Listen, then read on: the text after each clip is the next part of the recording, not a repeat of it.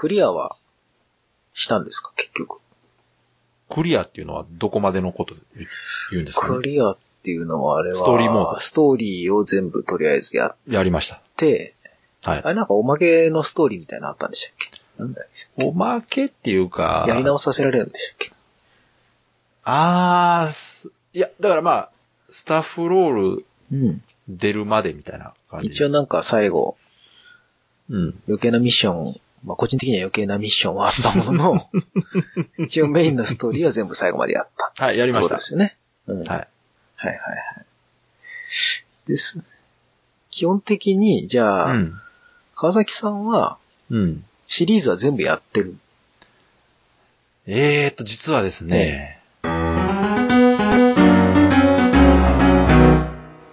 前作の4だけやってないんかな。お、一番最新が5ですよね。そうですね。5ですね。うん。あの、プレステ4 3で出た4だけはやってないんですよ。僕もね、4やってないんですよ。はい。なんでか知らんけど。え、ナベさんプレステ3持ってました？プレステ3は持ってます。もうぶっ壊れましたけどね。えああ。僕ね、やってない理由明確でえ、ええプレステ3をずっと持ってなかったああ、そうか。つい最近買ってましたもんね。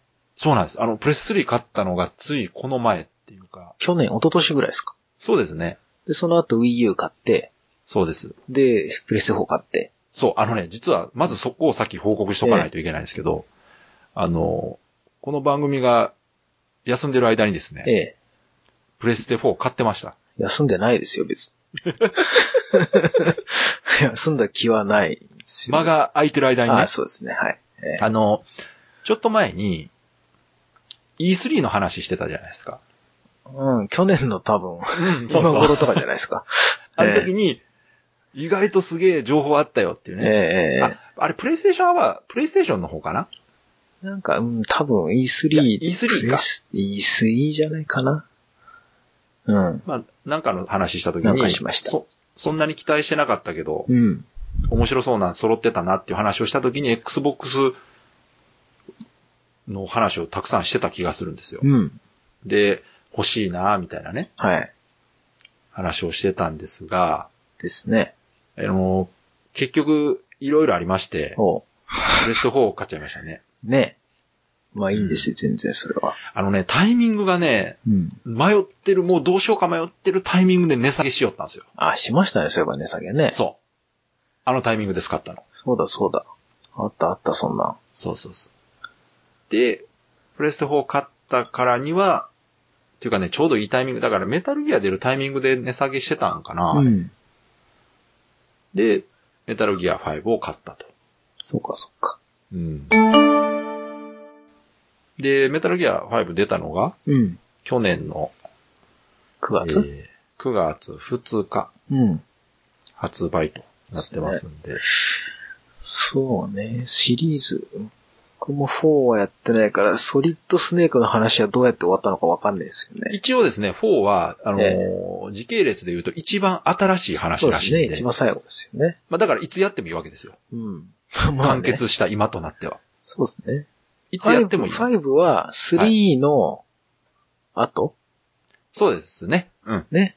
3の後にピースウォーカーがあるんでしたっけ？ピースなんとか。そうそうそうそう。ねあの、PSP で出てたやつね。ねあれのね、なんかあの、PS3 じゃねえや、Xbox でやったの、これ。あの、コンソール移植のやつはやりました。ややこしいですね。いろんなハードで出てるから。そうそうそう、移植されたやつをやっあーはいはいはいて。、一応クリアして、うんじゃあもう話は繋がってますね。まあ話繋がってんだけどよくわかんないじゃあ。わかりますあんまり、メタルギアはね、うんあの、そういう感想を持つ人結構多いです。そうそう、忘れちゃうんですうん。まずその時系列から確認しないとね。よ。そうなんですよね。順番がぐちゃぐちゃになってますか順ら。番が？3? はい。ピースウォーカー ?5? それいきますか。でいいのかな？どっかにまとめてた人いたけどな。確か3が最初ですよね。うんうんうん。ビッグボスの前のボスから始まるんですもんね。そうですねあ。ーこれちょっと大丈夫かな。メタルギア、ソリッドの前から言うとメタルギア1、2ですけど、はいはい、はい。あれがどこに入るんだっけな？ええまあいいか。これね、そう、それ言い出すとね、うんややこしい。なんかねななんせ、まあ、昔に出たやつほど後半になってるはずなんですよ。そうですよね。で、最近出た方が古くなってるっていう、まあよくあるその、うん。オリジンね。前日談とかねんそうそうそうはいはいゼロとか戻っていくっていうタイプのパターンで、で、今回の5で、一応、その、すべてがこ繋がう、ったみたいなね。うん。う、いうのが売りだったわけですけど、うんまあとりあえずそのゲーム部分の話からします、はいはい。もうだいぶ経って、おぼろげになってる部分もあると思いますけど、全然忘れてますもんね。9月に発売で、1ヶ月ぐらいは夢中になってやってましたよ。やってました。ねうん。おすごい、うん。面白い面白い言いながら。あの頃買ったんでしたっけ？すぐ、ちょうどそのタイミングで買ってたんでしたっけ？あプレステ4のー発売してすぐ買いましたそう。ですよね。はい。そっかそっか。だから、鍋さんとほぼ、同時期にやってましたよね。うん、共有できるはずです、そこはそうで。すね。ただハードが違うんで、うんうん微妙にこう、ほら言ってたじゃないですか、あの、おお互いにコントローラーの感じはどうかって話ああ、をしててそうですね。うん。まあそのぐらいですかね、違い、多分。ね、今回その、こう、まあ、ゲームうん。のことを話す番組としてはちょうどいいバランスになったなっていう気も。もうね、忘れかけてるけども、まあ。ら。なんかほら、ここでね、僕、僕もあの、Xbox One を買ってしまうとですね、はい。もう完全にマイクロソフト推しみたいになってしまうわけじゃないですか。あそこをね、うん。一応ね、こう、均等に、そうそうそうそう。あ公平に行こうと。そうそう。そう無駄な争いをね、生まないようにそうで。すか。うん。そっか。まあ Wii U もね、あるしね。そうですね。一応お互い、あ、僕持ってるけど貸しちゃってるから、まあ。そうですね。うん まあでも一通りの、まあ一応そのハードについてのね、そうですね。話はできると。まあ、じゃあ、ゲーム部分はどうなんですか？そうですねまあ、ストーリーシステム込みあ込みでいいのですけ、ど。まあ今回のその一番の売りっていうのが、自由潜入っていうのが売りになってたんですけど、まあ何かっていうと、もう文字通りじ自由にうん。潜入方法が選べるというか、はい今までのメタルギアも箱庭といえば箱庭だったんですけど、そうですね。ステージごとにこう分かれてる感じでしたけどね。一応繋がってるんだけど、そうですね細かいエリアごとに分かれてる。そうそう。うん。で、今回の最新作は本当に広いうん。箱庭ができたっていう感じなんですけど、昔のメタルギアもまあ、決められた箱の中である程度自由な行動が取れるようにはなってたんですけど、まあ今回そこが本当にもっと自由になって、その、マップの自由だけじゃなくて、うん。自分が使えるガジェットとかね、ああ、はいはい。アイテムのせいで本当にいろんな攻略方法が確かできるっていうのが売りだったに。んですけど、実際やってみて確かにそうだなと。うん。うん。まあある意味、これ下手するとバランスを崩しかねないぐらいの、その、自由度うん。があるわけじゃないですか。本当に目的だけ達成して逃げて終わりっていうことも可能なんで。全然その、ステルスじゃないこともできるしね。そうそうそう。普通に撃ちまくって。あの、昔のね、メタルギアって結構、もうバレると死ぬしかないっていうね、うん。感じだったんそうでけど。ですすよね。うん。で、まあ、わ私が今回一番、あの、き気になったというか、うん。目についたのが、すごく、初心者向けになったなっていう気がおう意して外とまして。いや、意外とっていうかね、かなり、もう本当に、今までやったことない人でも遊びやすいように作られてるなって。まず一つが、あの、はい見つかった時にスローかかるっていうね。ああ、確かにね。あれ、オフできるけど、まあ、ノーマルではね、オン入ってますよね。うんあれのおかげで相当楽なんですよ。確かにね、標準と合わせやすいしね。私個人的にメタルギア好きなんですけど、うん。スニーキング苦手で、まあ好きなゲーム無双ですからね、私。三国無双好きなんで。ですね。うん。うん。あの、敵の中飛び込んでって切りまくる方が好きなタイプなんで、どうしてもね、こうイライラしてしまうんですよね。コソコソしてるとう。ん。で、昔のメタルギアなんかは飛び出した瞬間にもう本当一人二人は倒せてももう囲まれて終わりっていううん。パターンが多かったんですけど、はい。今回意外とゴリ押しできるんですよ。まあ、そそれはあくまでも武器が強くなってたりとかしないとダメですけど、まあね、多少一人二人であれば、そうそうそそのスローの間にヘッドショットすれば、みたいな。う。ね。うんあと、近づいてっても連続で投げ飛ばしたりとかできるし、うんああいうとこも含めてすすごく優しくなってるなと確いう印象は受けましたね。うん。もう私の中でメタルギアイコール操作難しいうん。っていうゲームだったんで、うんうん。鍋さんどうですか？あれ、難易度的に。難易度はね、うん。確かに、簡単とは言わないまでも、うん。楽になったかなっていうか、あの、ファントムペインはい。が今回のでしたっけ？グラウンドゼロがあれか。序章か。そうそう、あの、プロローグみたいプな。ロローグね。うんグ。ラウンドゼロの方が難しく感じました、どっちかっていうと。あれね、やっぱ改めて、私あっちもやったんですけど、改めてやるとやっぱちょっと荒いですね、まだね。うん。なん操作感が。あっちの方が難しいかなっていう気がして。いや、本当に操作感だいぶ変わってるから、うんちゃんと作ってるんだなっていうのがわかるうん、うん。感じでしたね、あれ、クラブ確かにね。うん。まあ今回は結構簡簡単とも言わないけど、まあまあ、いや、なんか、そんなにメタルギアっぽくはなかったかな、個人的には。あー、なるほどね。うん思ってたメタルギアとは、ちょっと違う。あそうなんですか。うんん感じはしましたね。確かにその、メタルギアっていうタイトル自体が、うん何をもってその人がメタルギアと感じるかっていうところがちょっと違うんですよね。ひまあね幅広くて。そうですね。まあ、あの、ファイナルファンタジーとかでもそうなんですけど、どこにファイナルファンタジーらしさを感じるかって違うじゃないですか。確かに。うん。召喚獣が出てこないとダメだとか、うん。クリスタルがあってこそファイナルファンタジーだっていう人がいるわけで。はいはい。だから、鍋さんがそのメタルギアらしさをどこに感じてたかでうん。印象が違うんですけど。やっぱね、スニスニーキング？ああ、なるほどね。うん、うんや。やっぱさっき言ったとこですよね。っていうのがあって、うん。基本的には敵を殺さずみたいな、はいはいはい。うんそういう印象があったんですけど、うん。今回は結構ね、やりたい放題っちゃやりたい放題な。そうなんですよ。だだからそこが実は、そっちの方が簡単になるんですよね、あのゲームって。うんそれこそスナイパーライフルでヘッドショットしていけばうん、うんそうそ。いいうわけで。全然遠距離から、サプレッサー付きのスナスナイパーライフルうん。手に入れちゃってからもう全然簡単になっちゃって。うん。だからあれなんかは、もう遊びの一つだと思うんですよ。もうそうなるのは作り手としては絶対分かってるはずなんで。うん。うん。そう。まあね。でも個人的にはやっぱりその、あれかな、グラウンドゼロの方が好きなん。ですよね。へえ。うん。いや、私あれすごい難しくて。うん。そうそう、だからあれをやった時に、あ、メタルギアって面白いん。だと思ったん。ですよ。うん。正直言って。あ、ナベさんじゃあああっちの方が合ってるんじゃないですか、ああいう。うん、ワン、メタルギア3とワン、ツーやって、まあ面白かったんですけど、うんうんで、3がすごい面白いなと思ってて、うん。うんうん。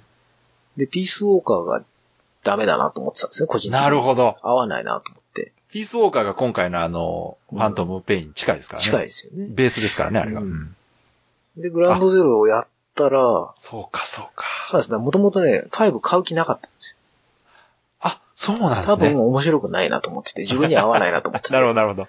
うん。でも一応グラウンドゼロがなんか安く出るっていうんうん。で、うん、うん、なんだよ、キリギリしやがってコナミとか思って、うん。うんうん。汚ね商売だなと思いつつ買ったんですけど、うんうんそ。したらすごい面白くて、ああなんか面白いじゃんと思っで買ったんですけどね、ファントムペイン。うんうんうん。買ったらうんじゃあ、違う方に。まあまあ調整されて、た面白いんですけど、うんうんうん。グラウンドゼロほどの衝撃はなかったっていうか。なるほど。うん。うんあの、グラウンドゼロは、すごく縛りがある状態でしたもんね。うんそうなんですよ。確かに。だから、下手したら鍋さんと逆の人もいるはずですよ。そうでしょうね、きっとね。あれやって、なんて難しいゲームだって言ってうん買わなかった人もおそらくいるはずですから。うん。そういう意味では、あれですね、体験版的な意味でも、ちょっと意図してるものとは違そうう感じですねじゃないですか。。多分ね。そうだな今ちょっと探してたら自分のそのタコラジでね、はい。メタルギアソリッド5のグラウンドゼロが出た時の喋ってるのがあるんですけど、それがもうおう2年前なんですよ、ちょうど。2014年の3月なんで、長かったな そっからまあ1年はい。半ぐらいかかってやっと出たんですよね。そうですね。ね。うんそれもすごい話だけども。まあその、時間がかかっただけのことはある内容でしたけどね、本当にその、うん。まあちょっとグラフィックの話になりますけど、ええ。グラフィックに関してはもうほぼ最高峰でしょ、あれ。そうですね。あれはすごいな。天候の変化とかも全部あ含めて。のーフォトリアルっていう意味では、うん。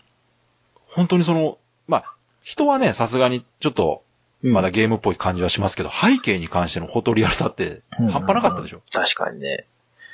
一枚絵だけ見たら写真にしか見えない瞬間があって、ねあれに関しては、私的、個人的にはもう海外の FPS とかはるかに超えてたなと思って。うん。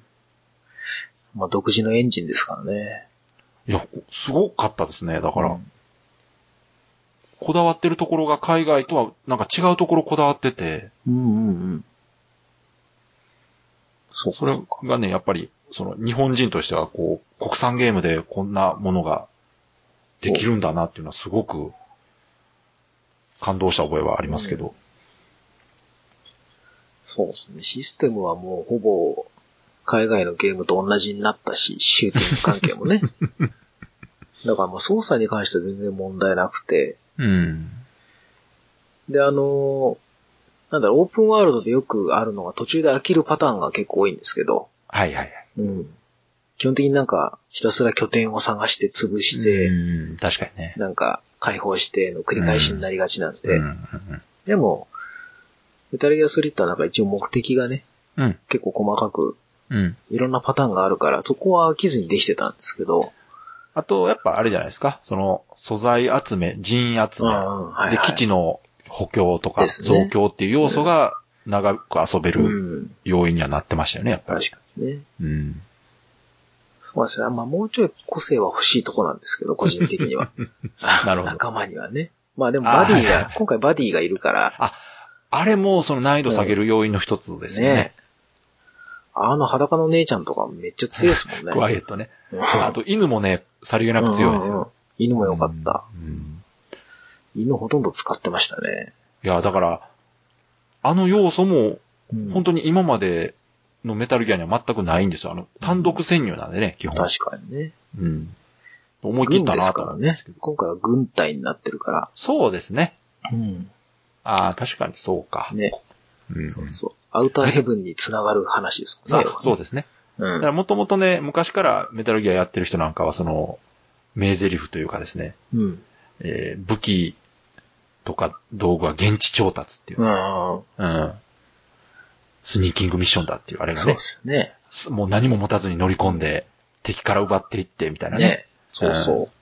プレイステーションで最初やった時びっくりしたもんな、全ね然。え全然できなくて。むちゃくちゃ難しかったですよ、あのゲー難ム。しかったです。僕初めてやった時に、うん。プレステの1ですよ。うん。あの、なんか、海底からこう潜入するじゃないですか。はいはい。で、地上に上がって、なんかいきなりその最初の面ですよ。はい。ただエレベーターのとこまで行くだけの、兵士が2、3人ぐらいしかいないようなはい。はい。面で、あそこで投げ出しましたもん、僕。わかります。あの、最初に。今までのそのゲームの法則からうくと、そうそうそ普通ね、う。うん敵がいたら、まあ、殴ったり、銃撃ったりして倒してうん、いけますからね。うん。それがいきなりできなくて、はい。ああ、もうどうしていいかわかんないと思って、ですよねいき。なり投げ出して、そのまんま半年ぐらい多分放置した記憶があるんですよね。で、周りの友達いう人多かったと思います、多分。友達にこうやるんだよって教えられて、うんあ、そういうもんなんだと思ってやり直して、そこからすっごい面白いってなったんですけど、あの、何でもそうなんですけど、うん新しい遊びを提供するゲームってそういうことが起こりがちなんですよね。ね。あの、他での例で言うと、バイオハザードの一番最初ももろそうで、ね。まずあの操作ね。ああ、ラジコン操作ね。あの操作、当時誰もがびっくりした操作ですから、ね。上押して上に行かないっていうね。あれは懐かしいや、でもあれは今でこそ慣れた、まあ今の人逆にまた戸惑うかもしれないですけい。ど、うん。本当に革新的だったんですよ、当時。まあね。うん。いやまあそれも慣れるとね、動かせるようになるっていうところが、さすがゲームだなっていう感じなんですけど。うんまあね、やってりゃ慣れるもんですよ。そうなんです、そうなんです。うんで、最初に遊び方が、今までのゲームの、に乗っ取ってないものって、とっつきにくいけど、ハマるとすごい面白いんですよ、やっぱり。うんうん。メタルギアなんかもろそういう感じでしたからね、最初。そうなんですよね。うんすごい面白かったんだよな。うんうんうんうん。でも今回のそのファントムペインも、最近の海外 FPS みたいになったとはいえ、やっぱ独自操作多くないですか、海外の FPS って結構簡単でしょ？そうですね。操作結構複雑ですね、あれね。そう、メタルギアって全部のボタン使ううし、ん。海外の FPS ってむちゃくちゃ親切じゃないですか、なんか。ね。そうな考えて作ってるっていうか。うんちょっと独自感は強いです。そうですね。他のゲームとね、同時進行できないんですよ、あんまり。あ、そう。それ、うん私もだからね、あの、実は当時うん、プレステ4買って嬉しかったから、ええ。あの、バトルフィールドはいはい。もう買ったんですね。ああ、買ったんです。はい。で、うん。まあちょっとやって、うんこれは並行したらあかんってなりましたね、やっぱり。まあ確かに全然ちゃいますからね。下手にね、やっぱりその、似てるわけですよ。銃持って撃つから。下手に似てるからう、ん。余計ややこしい。うんで、とりあえずメタルギアやっぱ終わるまではこれもバトルフィールドできひんなと思って。うん。うん。うんそうなんですよ。ちょっとたね。だ、その、うんまあ、と特殊とはいえ、やってれば別になれる操作ではあるんで、うん。まあ、もちろん考えてね、作ってるはずなんで、そこは。まあ今回気になったのはどっちかって言ったらあれですかね。うんその、ゲームの作りはすごくいいんですけど、はい遊びの部分はね。うんうん。あの、シナリオの分、分かれ、なんていうんですか。区分けというんですか。はい。一部、二部みたいな、第一章、第二章みたいな、うん。分け方とか、うん。エンディングとか、個人的にどう、どうでした？川崎さん納得しました？あれやって分け方？うんあのああ。第一章が大まかに言って、ほら、あの、なんだ、スネーク、ビッうん。グボスがこう、うん。立ち上がるじゃないけど、はいはい。ね。こっから始まるみたいなはいはい。ノリでしたけど、もうあそこで終わんのかぐらいの盛り上がりでしたけど、いや、あの最初全体のバランスは悪いなって思いましたね。ねなんか、あそこまでの盛り上がりすごい良くて、そうですね。うん第2章に入った瞬間に僕はこれ多分クリアしないなって思うぐらいのテンションの下がり方だったんですけど、あそこが、やっぱ当時物議を醸したんですよね。うん、ねあの、よく言われたのが途中なんじゃないか、これっていうの。ねそうそう、作りかけてて、なんか急に終わらしたんじゃねえのかって確かに思いたくなる感じですよね、なんかシナリオの感じとか。そうなんですよね。ほん、本当に1章と2章のボリュームのバランスがあまりにも悪すぎて、もうんうこれやった方はわかると思うんですけど、ねあれに関しては、なんかいろんな事情があるのかなってどうしても勘ぐってしまう、ねしまいたくなりますよね、あれはね。もともとああだとしたら逆に、小島監督ちょっとバランス悪くねって言いたくそうでね。なりますすよなんか水増ししてる感ありますもんね、やっぱり。第2章に入るとね、なんかちょっと第1章の時のミッションをいくつかなんかハードモードでやり直すみたいのとかうんうんうん出てくるじゃないですか。しかもそれいくつかクリアしないとメインミッションがこうロックされない、アンロックされないみたいなのあるじゃないですか。そうですね。あなんかなんでそんなことやらせんだよと思って。せっかくストーリー盛り上がってこう話を進めたいところになんでそんな水を差すんだろうみたいな。うん、それメインじゃなくてよくねみたいそうですね。いや、だから、ねあれに関しては、やっぱ、なんかちょっと、長引かせるため。うん、なんか、ていう意図を水増し感がちょっと。ますよね。ちょっと、それは思いました。確かにね。あの、ゲームとしては面白いんですよ。やれば。難易度上がってるし、うん今までの攻略方法と全く違うことをうん考えてやらなきゃいけないから、うん。遊びの幅は広がってるんだけど、うん。どっちやらせたいんだろうみたいな、このストーリーをこう追っかけさせたいのか、うーん。なんかそこがね、はっきりしない感じしたんですあの辺に関してはもうこれ完全に推測ですけよ。ど、うん。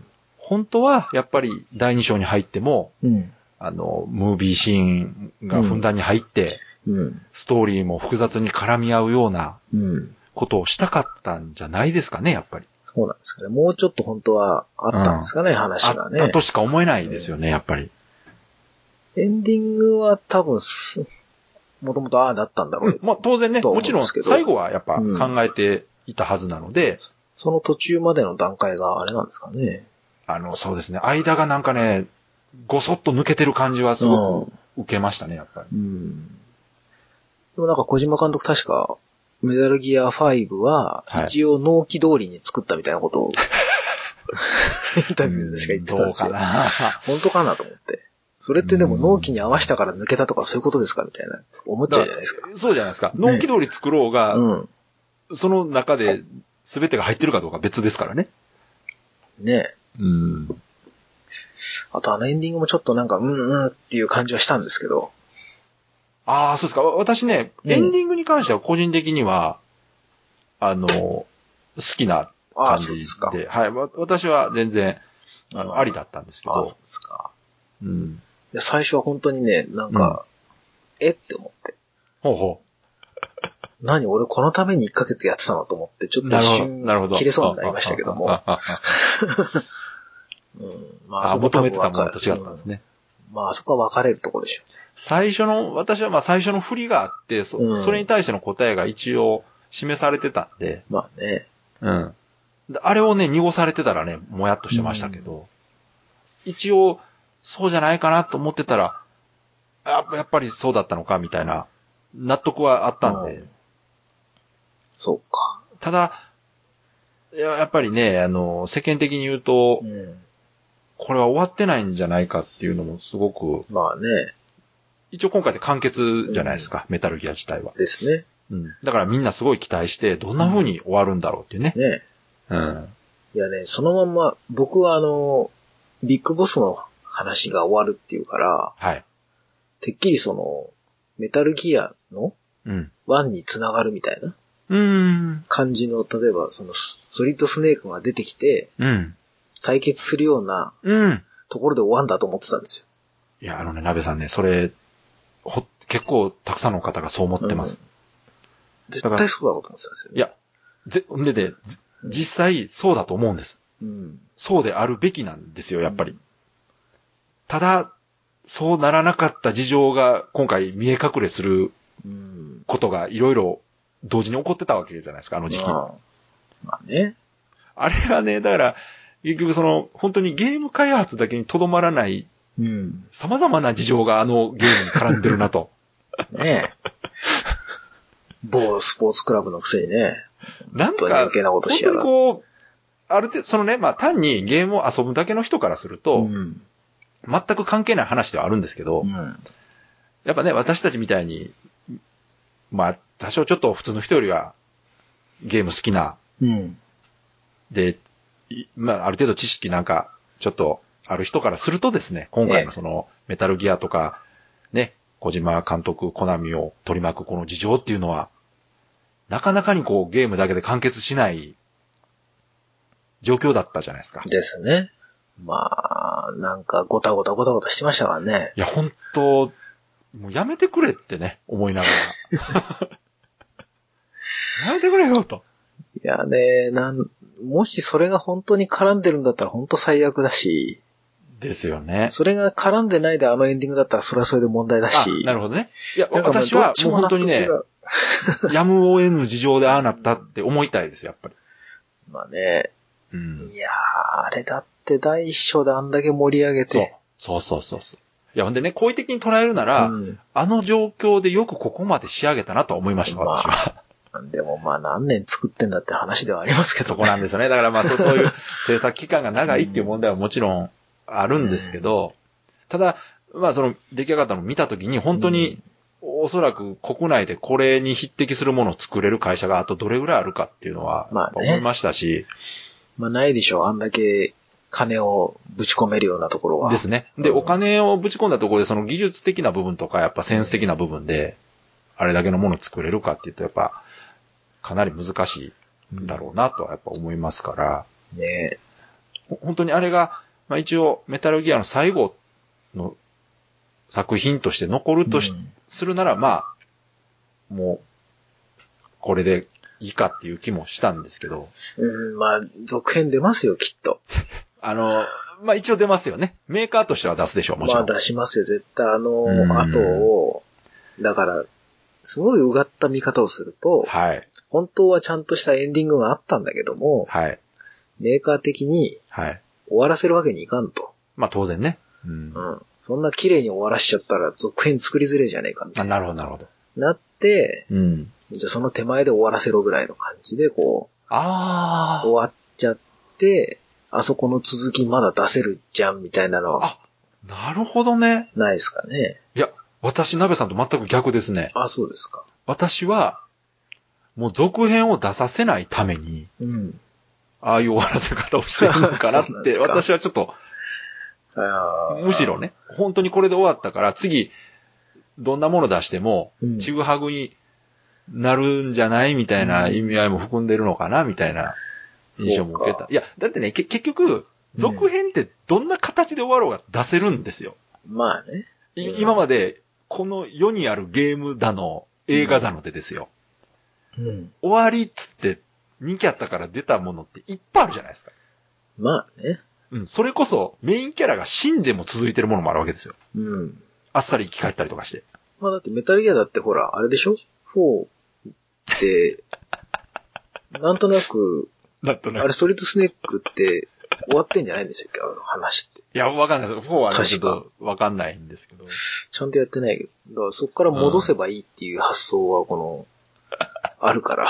そう、いや、だから、もうどんな形で、うんもうキャラクター全員殺そうが何しようが、うんまあね、世界観だけ引き継ぎやね。何でもできるわけですから、うんまあ、そこであえてその、前作の終わりを濁す必要はない気もするんですよ。うんそうですか。まあまあ、その辺はね、本当どんな事情があるか全くわからないんで、これ推測ですけど、いや、でも綺麗に終わってほしかったな。確かにその、尻切れトンボというかなんかね、うんなんかあの、俺たちの戦いはこれからだみたいなやめてほしいんですよね、あれ。うん。うん。だ、だ、だ、でやりたかったことを、全部ができた感じではないですよね。まあね。お表向きやっぱりその、小島監督としては、うん。その、遊んでもらう人のためにも、半端なもん作ったなんて言えないですからね、やっぱり。絶対ね、やっぱこう、話し続ける、繋がるようにするはずだったと思うんですよ。うんメタル、あの、メタルギアのデザインとかも、うん。完全にほら、繋がってるじゃないですか。そうですね。あれね、うん。今回のやつい。や、それはやっぱり、最初の作品からずっと繋がる、関連性を持たして、同じ人が作ってますから、あのそれはもちろんメタルギアのデザイン、最初見た時に、うわ、なんだ、普通の人型なんだと思ったんですけど、うん。あれのデザインの意味を知った時に、うわ、ちゃんとそういうことだったんだと思って。いや、やっぱそそういうところも含めてね、考えているとは思いますよ、やっぱり。うん行き当たりばったりではないと思いますけど。そこまでやってんのにあんな終わらせ方ってないでしょ、みたいなね。だそれ、だから、だからこそ、その時のね、うん。開発環境とかを考えてしまうわけですよ、やっぱり。コナミか。何かあったんだなのかななんかね、いろいろあったんだろうなと、うん。思わざるを得ない情報がたくさんあったでしょ、あの当時。まあね。うんまあ、この辺、あの、もう詳しくは言いませんので、あの、うんちょっと調べていただければね、ネットでそ。うですね。たくさん出てきますから、あの、ね。まあでもほら、ついさっきもあの、うん。もう収録前に言いましたけど、はい。えーっと、ダイス？アワード、でしたっけ？あ、はいはい。ついこの間ね。うん。小島監督としてね、うんコナミ関係なく、そうですね。あの、コナミを退社された後に、メタルギアソリッドとかではなくて、うんこあのこな小島監督？そうですね、一ゲームクリエイターとして、としての殿堂入りっていうね賞をもらってね。もう本当にあの人のその海外での評価の高さっていうのは、うん国内の人が考える以上ですからね。ね。うん。そうなんですよね。僕そんなにあの信者ではないんですけど、はいはい。でも素直にあれはあ良かったなって思ったんで。いや、やっぱ嬉しいですよ。うんねそうやって。やっぱり、ハリウッド映画とかね、見てて、すごい作品作る監督さんとかに並んで、あの人がいるっていうことは、うん。やっぱり、すごい誇らしいというか、嬉しいですよね。そうです。うん。だからこその、あれですよ。サイレントヒルズですよ。うんそうですね。PT もね、残念でしたね。ね。もうあのデルトロメンバーの豪華、そう、デルトロ、ギレルモ・デルトロですからね。デルトロと、あとあれですよ。あの人なんだ。ウォーキングデッドのダリル？えーあ、えーそうか。キャスティングね。そうそうそうそう。そうや、そうや。あれでサイレントヒルの新作作るって。まあ僕 PT やってないんですけど、PT やりました？あ、やってないんです。私、映像は見たんですけど。あ、そっか、もう終わった後とか。そうなんです。あの。ね、ダウンロードしとけばよかったんですけどね。ダウンロード終わっちゃいましたね、途中で、ね。あれダウンロードした人ね、ずもう絶対消しちゃダメです、あれ。なんかあれ、ダウンロード済みのあれが入ってる PS4 が高値で取引されてるっていうあ、噂を聞やっぱり？きましたよ。いやいや、待って、激レアですからね。そうそう、もう落とせないね、もう無理ですからね。うん。そうそう。だから、そう落とした人ラッキあの PT の。システムを使って作るはずだったわけですよね、今ね。うん。あれを活かして、みたいだから、フォックスエンジンっていうね、な。うん。あの、小島スタジオで開発したエンジンで今後、その、トリプル A クラスのゲームを作っていこうっていう発表があったんですけどね、当時。それが、もうフォックスエンジンも使われるのやらどうやらっていう怪しい話ですよ。なんせね、ゲーム自体を縮小するような雰囲気になってますからね。ねフォックスエンジンも別に売ったりはしないんですかね？あの、使用していいよみたいな。まあ、しないでしょうね。うん。うんうんもったいない。まあ、なぜその、まあこ、メタルギアとは直接関係はないですが、まあ、うん。小島監督がね、うん。あの、退社される前後で、うん。他にも有名なゲームクリエイターの方、たくさん退社されてますから。あ、コナミから。はい、コナミから。まあ、コナミは今まで散々退社してますよね。うん、今までもね、多いんですけど本当に、去年はすごかったんですね。ああ。うん。まあ、この辺もあの調べていただければすぐ出てくると思いますんで、えーこの辺話し出すとね、そうですねいろいろ、わうんあの、ダークな方向に行ってしまいますんで、そうですね。うんいろいろとね。なるべくね、あの、いいことだけ話すのもどうかなと思うんですけど、あまりにもねう、ん。まあまあゴシップ的なね。そうそう言っちゃいますとねとね。私たちももうそ、そもそもあの、基本的に口が悪いのでですね、うん。うん。ね。いろいろまずいんですね、このまま行くと。ね。うんと。とか言っちゃうんでね。そうそうそうあの、いろいろまずいことを言ってしまいますんで。う後々 P 入れるの大変ではやめ大ましょ丈夫ですからね、編集がね。まあだから、ゲームとしては本当にね、あの、私も夢中で遊んでましたし、ストーリーモード終わった後も、あの、達成率をね、う。ああ。なんとかして埋めようと思っうん。て。なんか細かいねチクチクチク目的みたいのがあるから。そうそうそう。う。ね基地をね、あの、大きくしたりとかね、うん。やってましたよ、いろいろ。確かにね。うん結構夢中になって遊んだは遊んだんですけどね。うん。でも個人的にはやっぱ一章までのあの盛り上がりがわかります。最後まで続いてくれたらなううん、そこはねう、んすごかったですね、確かにね。一章のラストのミッションではもうちょっと結構盛り上がってたんですけうーん。ど、あれでもここでどうすんだ？このまま終わっちゃうのかとか思いながうんら、早くね？とか思いながら、そうですね。ええうんそしたら続いたんですけど、続いたは続いたでびっくりしましたけどね。まあ、いいろいろとところどころやっぱりこう、ちぐはぐな感じは受けましたけど、なんかダイジェスト版になってましたもんね。そうなんですよね。ね。うんまあ、この辺は遊ばれた方がどう感じたか、うんちょっと聞いてみたいとこでゲーもあるんですがムとしてはね、文句なしに面白いとは思うんですよ。うん。あの、お話はまあ置いといて、うん。その、キャラクターを動かして、うん。その画面の中で遊ぶっていう部分に関して言うとうん本当にいろんなことできるし、すごく丁寧に作られてるうん。ゲームだなと思ったんで。た、あ、ただね、あの、なんかちょっと気になるのは、うん。あれ、オープンワールドじゃないですか、一応。うん。まあ、オープンワールドってもは、巨大な箱庭そうですね。がうん。2種類でしたっけ、あれって。えっ、と、だから砂漠地帯と、あの、ジャングルの方、そうですよねかな。2種類か地帯と。うん。な。あって、うん。その中は自由に動き回れるじゃないですか。うん。ただ個人的に思ったのは、うん。うん。これオープンじゃなくてもよくねって思わなかったですか？あー、なるほどね。いや、実質そのうんミッションを行うのってうん。狭いエリアじゃないですか。あのーまあ、ここで、ここに行くと何かが起こるよ、うんみたいな点がいろいろあって、で、そうそそうそうこにどうやって行くかっていうと、まあ、歩いて行ったりとか、馬乗ってったりとか、そうそうヘリで行ったりとかしますけどで、、その途中ってほとんど何もないじゃないですか。そこなんですよね。まあ、だから一応素材集めたりする要素はありますけど、あのね、前話した、レッドデッドリデンプションなんかは、そうそその移動中にも、う。うん。まあ、細々となんかいろいろ起こったりはするんですが、メタルギア一応検問所みたいなのありますけど、ちっちゃい。なんかあのそうですね、ランダちっちゃい拠ムイベント点みたいな。自体はなかったですね、うん確かに。そうなんですよ。だところどころ、まあ、寄り道できるところはあるにせよ、うん。これ多分今までのシステムで作っても面白かっそうですねたかもな、みたいな。だから、あそこに関してももしかしたら、ゆくゆくは、その、もっといろんなことがこう、起こるようねにする予定だったのかなっていう気もしなくはないですけど、まあ確かに他のオープンワールドのゲームと比べると、うん。なんていうんですかね、その主目的以外の部分での遊びはあんまりなかったですね。確かに。まあ、馬で走り回って楽しいぐらいのもんですよ。基本的には。そうですかね。まあまあ、うんでも本当に移動してるだけですからね。そうなんですよ、ね。確かにね。あの、レッドデッドのあの感じではないんですよね。そうなんですよね。グラウンドゼロのうん。あのマップって、うん。すごくよくできてるじゃないですか。そうですね、あの基地ね。うん基地と、そうんの、外側のエリアとの、そうですね。で、そのエリア全体は結構自由に動けるから、うんうん。侵入経路をいろいろ選べるじゃないですか。うんうんうん。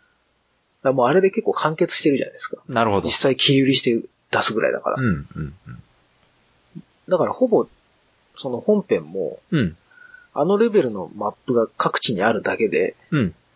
それがただ繋がってるだけに思えちゃうところがあるんですよ。そうですね。そ。それはあります、確かに。うんだそこまで行って侵入経路を選ぶだけであって、そうですね。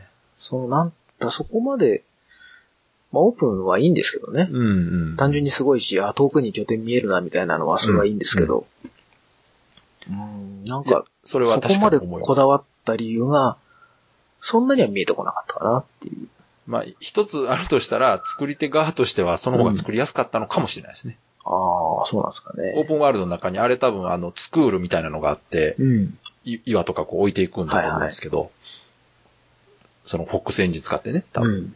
だそういう意味では、一つの中に作った方が楽なんですかね。作りやすかったのかもしれない。うんだって、一律天候制御とかああ、そうか。全部できるから、そこで。う。うんん。そうなんですかね。まあでも売りとしてはそのオープンワールドっていうのは、ん。当時でもその流行りというか、うん。もう既存技術としてはね、ですね。で、あれができることによってその、言ったら世界的な部分でもこう、ん。同じ位置にあるぞと、うん。それを超えるぞみたいな意思表示の意味もあるんじゃないですかね。やっぱあんまりオープンワールドのゲームって日本では出てないですからね、ほとんど。まあ、そうですね。あそこまでの規模のオープンワールドゲーム、一応あれかな、ゼノ、ゼノブレイドがやってたんかああ、ゼノブレイド。な。うん。で、まあ今度ね、一応ファイナルファンタジー 15? おうがオープンワールドでやるのかな。ううん。まあ、日本のオープンワールドですか。そうね、竜が如くぐらいのレベルの規模しかない。だあれはだからオープンワールドじゃないですからね、ああれねれこそ。街一個ぐらいですよ、うん、あれこそだって昔のメタルギアぐらいのもんですから。ただ今回のね、確かプレス4で今作ってる竜が如くは、うん。オープンワールドにするみたいなこと言ってましたけど、ああ、そうなんですか。あのね、ビルの間通ったりとか、ええビルの上から隣のビル移れたりするんですよ、今回。ええ昔もなんか、あれだよな。ビルの屋上走り回ったりできたけど、だからビルの、上は行けたんですけど、隣に飛び移ったりできなかったんですよ。ええで、隙間から裏回ったりとか。おうおうで、建物の中入れるようになってましたから、今回あの。おうあらら。で、入ったら事務所があって、その奥に廊下があってとか、ええいうシーンがありました。で、非常階段登ったりとかできてたんで。ああ、それはじゃあエリアを絞っただけにない中身を細かくしていこうっていうやつですね。ですかね。だいぶその、今の世界基準の部分までこう作り込もうみたいな意思は。だから、むしろ楽しみではあるんですよね。その、うん今のところ、あの、今、鍋さんが流行ってる、あ鍋さんが今やってる、うん。ディビジョンうん。はい。なんかは、あれニューヨークでしたっけ？ニューヨークですね。ニューヨークをこう作ってるわけでしょ、一個。マンハッタン島丸ごとみたいな。うん。であれと同じで、その、まあ、名前こそ違うけど、まあ、歌舞伎町じゃないですか、龍が如くって。ですね。あれを再現したら、日本人からしたらすごい楽しいわけじゃないですか？そうですね。わかりやすいですからね。あ、ここ行ったことあるとかね。うん。だからそういうことって今までの日本のゲームってやってないんで、うん。それこそ本当と東京駅を再現してその中で打ち合いするとか楽しいやろなって思うじゃないですか、やっぱ。そうなんですよ。うんやってほしい。やってほしいですよね。せめてあのね、東京の山手線ぐらいのエリアは作ってほしい。そうわかりますわかります。うんなんとか。ねわ私個人的にはだから梅田の地下街使ってなんかこうやるゲームとかあったらもうめちゃくちゃ面白いなと思うんですけど。そういうのね。だそれがね、うん。そういう楽しさが、うん。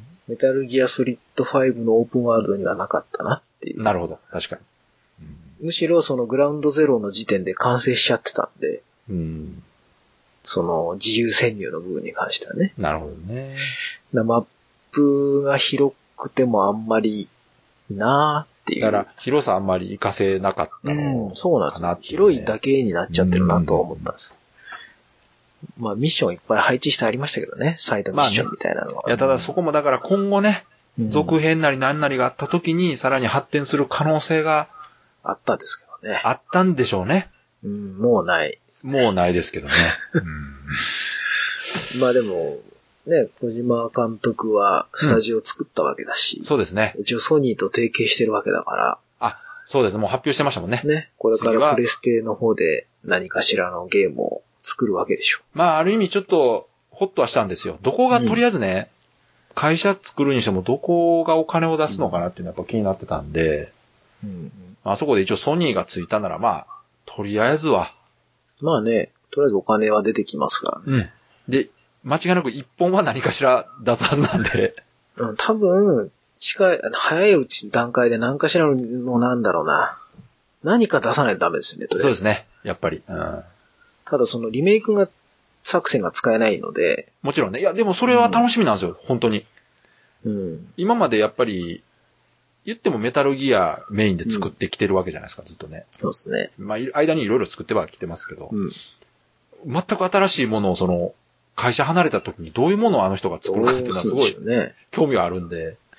今こそもう一回スナッチャーみたいなアドベンチャーとか作んないですかね。いいですね。まあ、おっさんは嬉しいですけど、うん、あれを今作るんだったらどうやって作るんだろうなとか。えーだからあれじゃないですか、あの、何でしたっけ？プレステ3で出たすんごいリアルなアドベンチャーゲームあったじゃないですか。ヘビーレインか。ああ、はいはいはい。あんな感じになるじゃないですか。そっか。ああいうアクションを入れた感じの。うん、なんか、イメージですけどね。うんまあね。そっか。それだけじゃね、なんかやっぱ面白くないですしね。